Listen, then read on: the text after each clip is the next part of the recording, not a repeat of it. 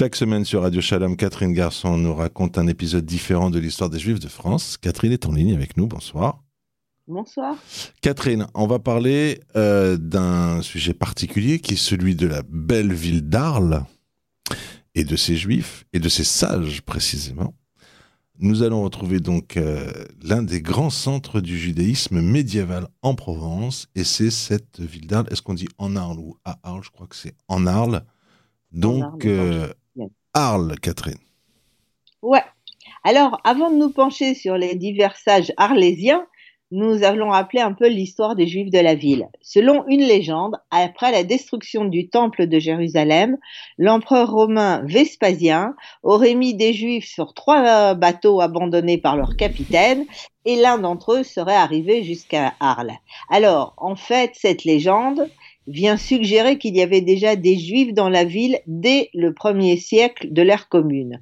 Mais si l'on s'en tient aux faits, la première mention d'une présence juive à Arles se trouve dans un décret impérial datant de 425, décret adressé aux évêques de la région et interdisant aux juifs d'être magistrats, d'avoir des esclaves chrétiens ou d'embrasser une carrière militaire. On sait aussi que les Juifs ont assisté nombreux aux obsèques de l'évêque Hilaire, qui leur était assez favorable en 449. Par contre, en 508, après qu'Arles soit tombé aux mains des Francs, les Juifs et les Visigoths qui sont sur place accusent l'évêque Césaire d'avoir été complice des assaillants. En réponse, ce même évêque rend les Juifs responsables d'un plan de reddition de la ville au moment d'un siège et les Juifs vont être chassés de la ville une première fois. Donc, les choses s'arrangent quelque peu sous les Carolingiens, et après que Arles ait été intégré au royaume de Bourgogne au IXe siècle, Bozo de Provence, qui est le créateur de ce royaume, cède ses Juifs d'Arles à l'évêque en remerciement de service rendu. Je rappelle, on avait déjà fait une émission que les, grands se donnaient les Juifs les uns aux autres parce que c'était comme leur donner un, une, une petite pension puisque les juifs peuvent payer des impôts. Bon. Alors, cette session, qui va être renouvelée en 921, 1147 et 1154, aura deux conséquences. Alors, négative, le paiement de lourdes taxes au clergé, donc une pratique qui va durer plusieurs siècles, mais aussi une protection parce que l'Église veut, euh, veut préserver euh, sa cassette, si je peux dire, et cette protection va permettre, par exemple, bien plus tard, aux Juifs arlésiens d'échapper à la fureur des croisés. Nous sommes donc arrivés au Moyen Âge, époque où la communauté juive d'Arles va devenir l'un des centres du judaïsme provençal. Alors en 1165, lorsque le célèbre voyageur espagnol Benjamin Mitudela visite Arles, il trouve 200 familles juives et 6 rabbins qui vivent dans un quartier euh, séparé. La communauté d'Arles va avoir aussi dans les siècles suivants son école, où enseigne la Torah et le Talmud, et sa synagogue dont la présence est attestée a priori, a posteriori, pardon, en 1315 on dit que la chapelle actuelle des pénitents bleus serait construite sur le site de la synagogue du XIIIe siècle. La communauté juive d'Arles possède aussi sa propre organisation, d'abord ses magistrats, soit trois ou quatre belles, selon les époques, qui règnent la vie de la communauté, qui se réunissent en conseil, où, il faut le noter parce que c'est sympathique, les femmes sont invitées. Les, ces responsables sont des collecteurs d'impôts aussi, mais aussi des juges. Ils assurent les relations de la communauté avec euh, l'extérieur et ils sont secondés par des huit conseillers et trois auditeurs. Alors, ce qui est intéressant, cette communauté a ses propres fourches patibulaires. Alors, c'est quoi des fourches patibulaires? C'est une sorte de potence où l'on exposait les condamnés à mort après leur exécution. Donc, ce qui semblerait dire que quand les juifs étaient exécutés, bah, ils étaient mis sur les fourches patibulaires de la communauté. Alors, d'abord à Trinquetail, dans la banlieue, puis après ça va être intégré à Arles, puis sur la route de Raphaël. Elle possède aussi ses propres cimetières, dont deux cimetières Je ne vais pas trop détailler les, choses. Et durant le XIVe siècle, la communauté est renforcée par l'arrivée des expulsés du royaume de France, Philippe le Bel ayant mis ses juifs à la porte. Sur place, les Juifs exercent divers métiers, prêteurs, fripiers, couturières, mesureurs de blé, ce sont aussi les seuls relieurs de livres, entre autres occupations. Ils sont aussi éboueurs parce que les chrétiens ne veulent pas faire ce métier, et médecins. Là, il y a énormément de médecins juifs à Arles. 5% des chefs de famille recensés disent d'être médecins. La juiverie se trouvant près du Rhône, elle profite de la proximité du fleuve pour le transport des marchandises. À noter enfin que certains juifs possèdent des parcelles de terre, mais ce sont uniquement des vignes et toutes situées dans le même lieu. Alors le connaît del Jussius, je ne sais pas très bien comment on prononce. Il ne faut pas oublier enfin qu'Arles, comme ailleurs, les juifs portent la rouelle, ce signe distinctif. Voilà. Venons-en à la vie intellectuelle juive de Arles, parce que vous nous avez déjà dit à plusieurs reprises que la vie intellectuelle en Provence est d'un niveau exceptionnel. Oui, tout à fait. Arles, c'est comme partout ailleurs. Comme nous l'avons déjà dit, il y a une école, c'est une yeshiva sur place, mais surtout un nombre impressionnant de sommités ou de gens connus vont exercer leur talent à Arles. Alors nous allons les citer par ordre chronologique, peut-être pas tous, mais une grande partie. Alors le premier d'entre eux s'appelle Yehuda Ben Moshe d'Arles. Il a vécu dans la seconde moitié du XIe siècle. Il jouit à son époque d'une très grande réputation et son influence s'étend non seulement au royaume de France, mais aussi dans les communautés rhénanes. Nathan Ben Makir de Mayence, qui est un des grands sages de Mayence, le cite parmi, je cite, les vénérables et les plus respectés de sa ville.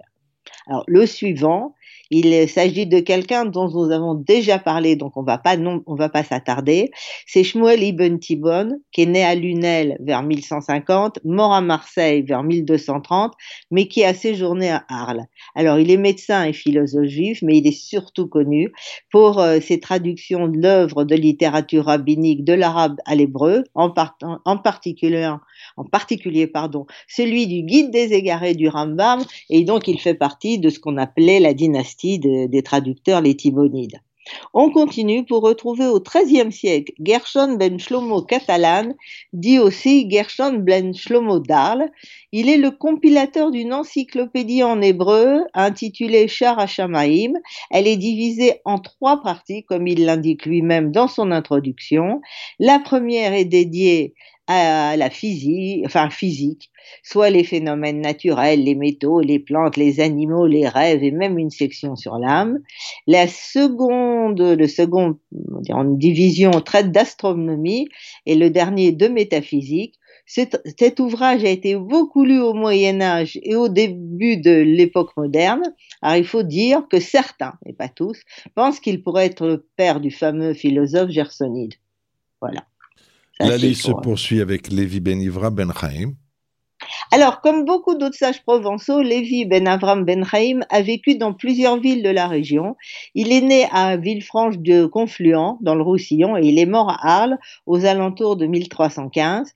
Outre ses travaux scientifiques, il écrit une première encyclopédie puis une seconde intitulée Léviatrène, revue et étendue à Arles en 1315, ainsi que trois autres œuvres. Il est surtout connu pour être le champion du Parti libéral en Provence surtout en ce qui concerne les études profanes, puisqu'il y avait eu une querelle sur euh, est-ce qu'on on enseignait les, les, études profanes aux jeunes. Mais lui, il était un des pros beaucoup de ramadim étaient contre. Bien que n'étant pas toutes originales, certaines idées enseignées par Lévi ben Avram ben Chaim ont indigné les plus orthodoxes de l'époque.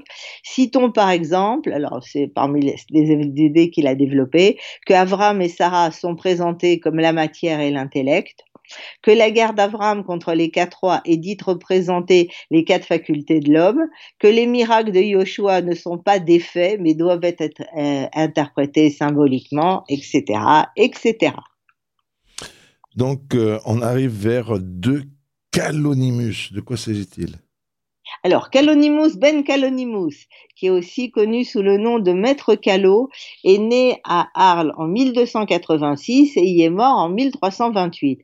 Alors, il est issu d'une famille provençale très importante. Son père et lui-même portaient le titre de Nassi, c'est-à-dire de prince.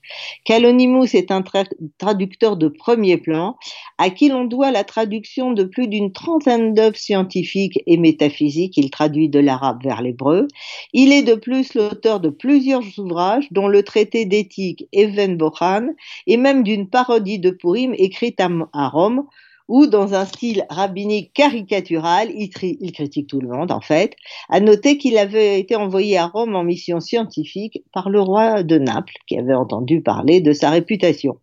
L'autre Calonimus est Calonimus ben David ben Todros, lui aussi traducteur, notamment d'un traité d'Averroès, qui était en faveur des philosophes. Il reste encore à mentionner Nathanaël ben Nehemia Caspi, fin du XIVe, début du XVe siècle, auteur de commentaires sur le Kuzari de Yehuda Alevi, sur la terminologie de Maïmonide, qui s'appelle Rouachren, ainsi que sur les Shmoné Prakim, toujours de Maïmonide, et de Glose, des gloses, c'est-à-dire des Tosphot, sur le Pentateuque, souvent, souvent cités par les rabbins de l'Est de la France et qui contiennent de nombreux mots et phrases en français. Dernier de cette liste non exhaustive, je le rappelle, Bendir Achin, connu sous le nom de Maestro Bendit, qui est médecin, astrologue et mathématicien à Arles au XIVe siècle. En 1369, il devient le médecin de la reine de Naples pour le récompenser de ses bons et loyaux services. Celle-ci l'exemple des impôts frappant les juifs euh, les Juifs et, aussi de la taille, un privilège qui sera passé à ses descendants. Selon Nostradamus, la savoir astrologique de Bendiraïn lui permet de prédire la mort tragique de cette même reine qui lui avait fait tant de bienfaits. Et comme d'habitude, à l'époque au moins, tout finit mal. À Arles et dans les environs, les relations entre juifs et chrétiens deviennent de plus en plus conflictuelles.